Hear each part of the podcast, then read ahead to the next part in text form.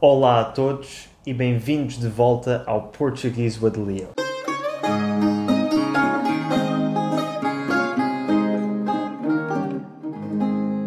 Se viram o meu episódio de há duas semanas, vão reconhecer o convidado de hoje, o João Francisco Cunha. Olá. Cunha, hoje vamos falar de uma pessoa muito importante para os madeirenses e que não precisa de qualquer introdução, não é? Sim, vamos falar de quem é provavelmente a pessoa mais famosa do mundo e que, para além de ser portuguesa, é madeirense. Que é? O Cristiano Ronaldo. Eu concordo contigo que é provavelmente a pessoa mais famosa do mundo, mas já estou a imaginar as pessoas nos comentários a escrever que não concordam e que há pessoas mais conhecidas. Porquê é que nós achamos isto? Porque é impressionante num mundo que é dominado pelas redes sociais e em que as pessoas mais conhecidas são as estrelas de Hollywood, atores e cantores, o Cristiano, um jogador de futebol português da Ilha da Madeira, consegue ser a pessoa com mais seguidores no Instagram e com mais seguidores no Facebook também. No episódio de hoje, vamos aprender um pouco a vida, história pessoal do Cristiano Ronaldo e tu vais nos contar algumas histórias tuas relacionadas com o Cristiano que nos vão também ajudar a perceber a perspectiva de alguém que vem da mesma cidade que o Cristiano Ronaldo. E a verdade é que o Cristiano é uma pessoa muito polémica e por isso no final vamos falar um pouco sobre a opinião que os portugueses têm dele e como é que essa opinião evoluiu ao longo dos anos.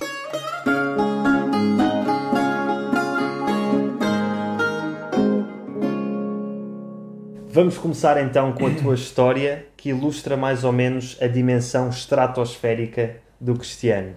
Sim, de facto, há, há quatro anos eu tive a oportunidade de, ir à inauguração do hotel do, do Cristiano, na Madeira, uh, prestando assim a receita. E, bem, eu lembro-me na véspera estar a pensar: epá, foi incrível, vou conseguir falar com ele, vou conseguir ter uma conversa com ele, o que é que eu vou dizer, o que é que lhe vou perguntar, e, e toda esta expectativa.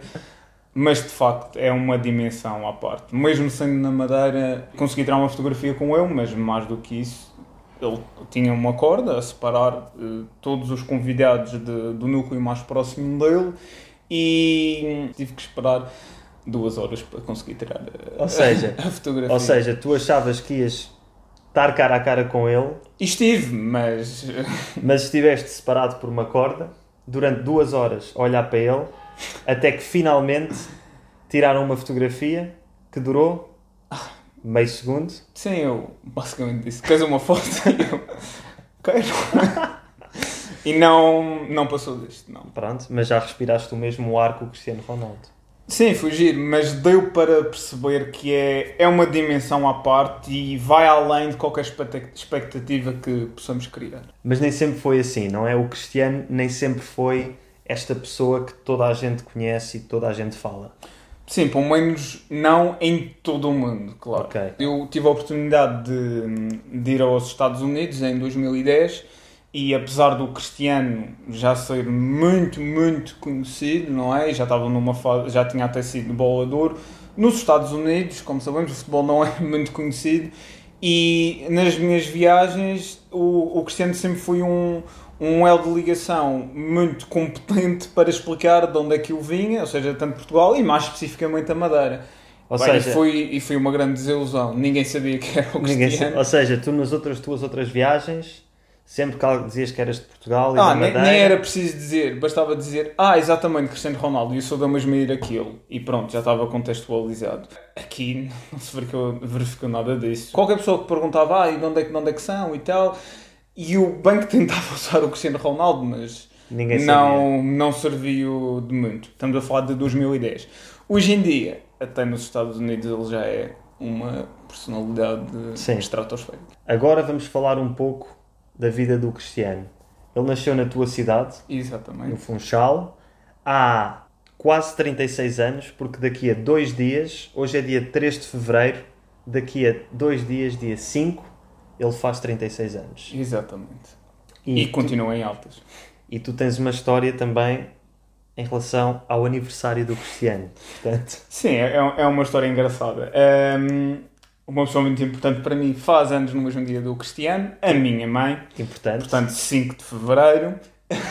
e teve piada porque, pronto, foi o dia 5 de Fevereiro, isto já há uns anos atrás. E outra pessoa também muito importante para mim, que já não está presente, infelizmente, o meu avô, no dia a seguir, estava na nossa Teu casa. avô, que é o pai da tua mãe. O, pa- o meu avô materno, exatamente. Uh, estávamos todos na minha casa no dia a seguir, ou seja, no dia 6 de fevereiro, e o meu avô tinha se esquecido do aniversário da minha mãe. Uh, mas pronto, não houve problema, estava tudo bem. E, uh, e, a minha, e, e o meu avô diz: Epá, sabem quem é que fez anos ontem? Cristiano Ronaldo, Cristiano Ronaldo fez anos ontem. E a minha mãe disse, também sem, sem grande problema, mas, ah, pois pai, eu também fiz. e ele, mas é suposto eu saber tudo, não sei o quê.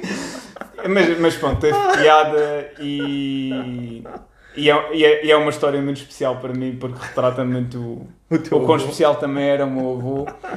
O Cristiano nasceu então dia 5 de fevereiro, cresceu sem grandes posses, cresceu na pobreza e a primeira equipa de futebol dele foi o Andorinha, certo? Exatamente, onde o pai dele era roupeiro. Depois do Andorinha, foi para o Nacional, e onde eventualmente fez uns trials pelo Sporting, que não duvidou em repescá-lo e em trazê-lo para Lisboa com 11 anos. Aos 11 anos ele foi afastado da sua família, da Madeira, que está a 1100 km de Lisboa, e Uhum. foi sozinho para o Sporting, Sim, para sim, Lisboa. Sim, sim. E o Cristiano até diz eh, frequentemente que esse foi dos piores momentos da, da vida dele. Ou seja, estes- esses primeiros tempos fora da família, em que gozavam com o sotaque dele, em que ele sentia a falta deles e que chorava praticamente diariamente.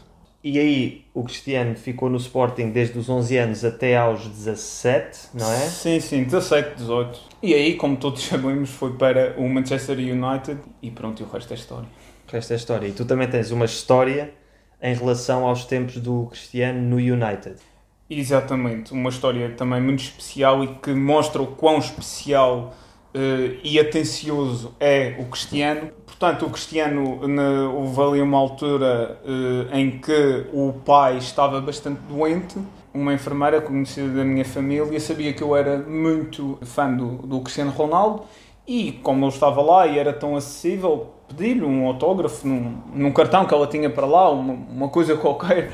E o Cristiano assinou, mas disse, achou que aquilo não era, aquilo não era suficiente e disse: Não, ok, eh, assinou, mas no dia a seguir, amanhã, eu trago um cartão mais apresentável assinado.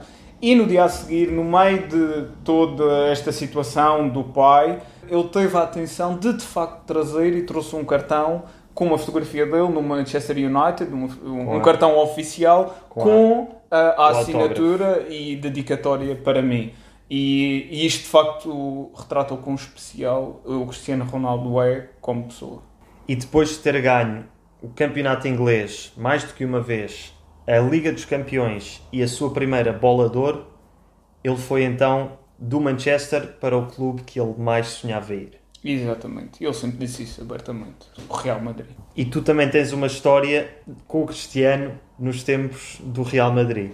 Sim, é verdade. Portanto, em 2014, a final da Liga dos Campeões eh, foi em Lisboa e foi precisamente entre o Real Madrid e o Atlético Madrid.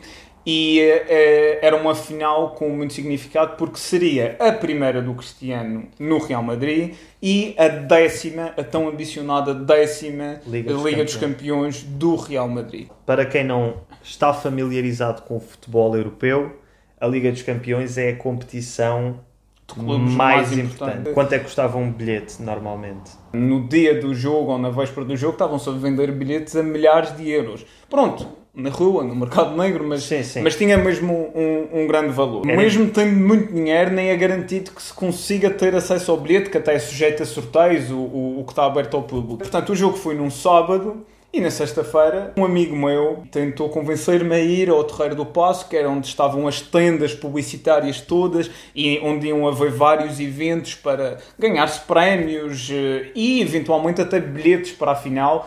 Mas no meio de milhares e milhares de pessoas a tentar fazê-lo, Era muito completamente irreal pensar que poderíamos ter essa oportunidade. Até que ele, ao fim da tarde, diz: tens que vir imediatamente para aqui, para o Terreiro do Passo, e consegui te inscrever numa eh, competição de toques. Tens que vir imediatamente para aqui. E eu, eu, na altura, até achei que ele, que ele estava a gozar, mas, mas fui, não é? E pronto, lá me meti numa competição de, de toques, éramos 16, eh, milhares de pessoas a assistir, milhares de pessoas de todo o mundo. Eh, foi uma grande pressão, mas eu de facto tinha facilidade em dar Uma toques. coisa que é preciso dizer é que o, o Cunha joga muito bem a bola. Com toda aquela pressão, ia valer dois bilhetes para a final da Champions. Foi um pouco difícil, mas de facto fui a pessoa que deu mais toques, cheguei- teve várias etapas. E para a minha grande surpresa, no fim, a apresentadora diz: E agora os dois primeiros vão fazer um puzzle. E o primeiro a acabar o puzzle ganha os bilhetes. E eu, epá, não acredito, vou, vou perder Ou estes seja, dois bilhetes isto- por causa de um puzzle. Só para contexto, tu chegaste à final dessa competição, tu tinhas dado toques Muito mais do que o segundo. muito mais. Muito mais. Tu sim. achavas que ias ganhar facilmente. Não, eu já tinha ganho, já tinha acabado. O- E, é- e eis que a apresentadora diz aquilo, Um não é? puzzle, em vez de ser mais Ah, toques. e, pronto, e agora para, para, para se decidir vamos fazer um puzzle. E eu, ah, foda vou, vou perder estes bilhetes por causa de um, de um puzzle. Se calhar acaba primeiro do que eu. Mas não acabou. Ganhaste. Eu acabei eh, primeiro o puzzle e ganhei de facto Dois os dois bilhetes bilhetes para a final da. Champions. Exatamente. E tal foi o Incrível. assédio de todo o público, todas as pessoas que estavam a, a assistir, eu tive que ser escoltado pela polícia até um táxi. E, e pronto, e no dia a seguir fui assistir com o meu amigo que, que conseguiu eh, inscrever-me nesta competição. Lá fui assistir com ele à final da Champions. O Cristiano ganhou e marcou e foi, foi incrível, foi muito especial. Número 7,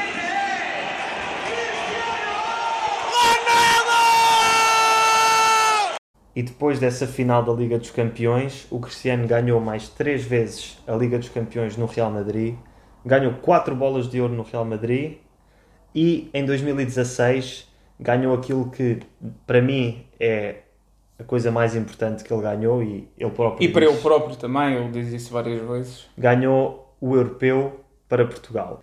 E não sei se partilhas desta opinião, mas acho que aí muitos portugueses começaram a vê-lo com melhores olhos depois desse europeu. Sim, sim, sim. E vamos falar um pouco da opinião dos portugueses no geral sobre o Cristiano Ronaldo. Pois, ele de facto transmite essa imagem de, de arrogante, convencido, egocêntrico, pronto, especialmente dentro de campo, não é? Mas isso também é, é, se calhar, é o que o fez eh, conseguir conquistar tanto e ser tão ambicioso, é toda essa postura dele dentro de campo. No entanto, isso não faz sentido, isso é um modo de competir, não faz sentido julgá-lo generalisticamente Pela só em relação a isso, não é? Isso é, isso é o, pronto, a estratégia de coping dele para conseguir motivar-se e, e conquistar tudo o que tem conquistado. Porque a verdade é que fora de campo o que não faltam são gestos maravilhosos, até solidários. Ele foi já considerado o desportista que mais doa no mundo. Pá, como é que se pode é concentrar-se egoísta. tanto eh, nesses aspectos? E, e pronto, eu acho que aos poucos as pessoas mesmo a nível mundial, conseguiram distanciar-se mais dessa opinião e valorizá-lo pelo que ele realmente é. E acho que atualmente ele é muito mais reconhecido do que foi na primeira metade da sua carreira, por exemplo. Exato. Continua a espalhar a sua magia, dedicação e sucesso em Itália, na Juventus, e certamente vai continuar a ser bem sucedido durante mais alguns anos.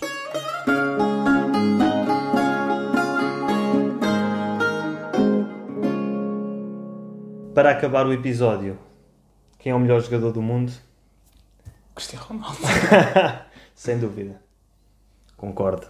Se gostaram deste segundo episódio com a participação do meu amigo Cunha, vão segui-lo ao Instagram, João Francisco Cunha 4, e vão ver a fotografia que ele tirou com o Cristiano Ronaldo. E ponham um gosto. Até à próxima. Tchau, tchau.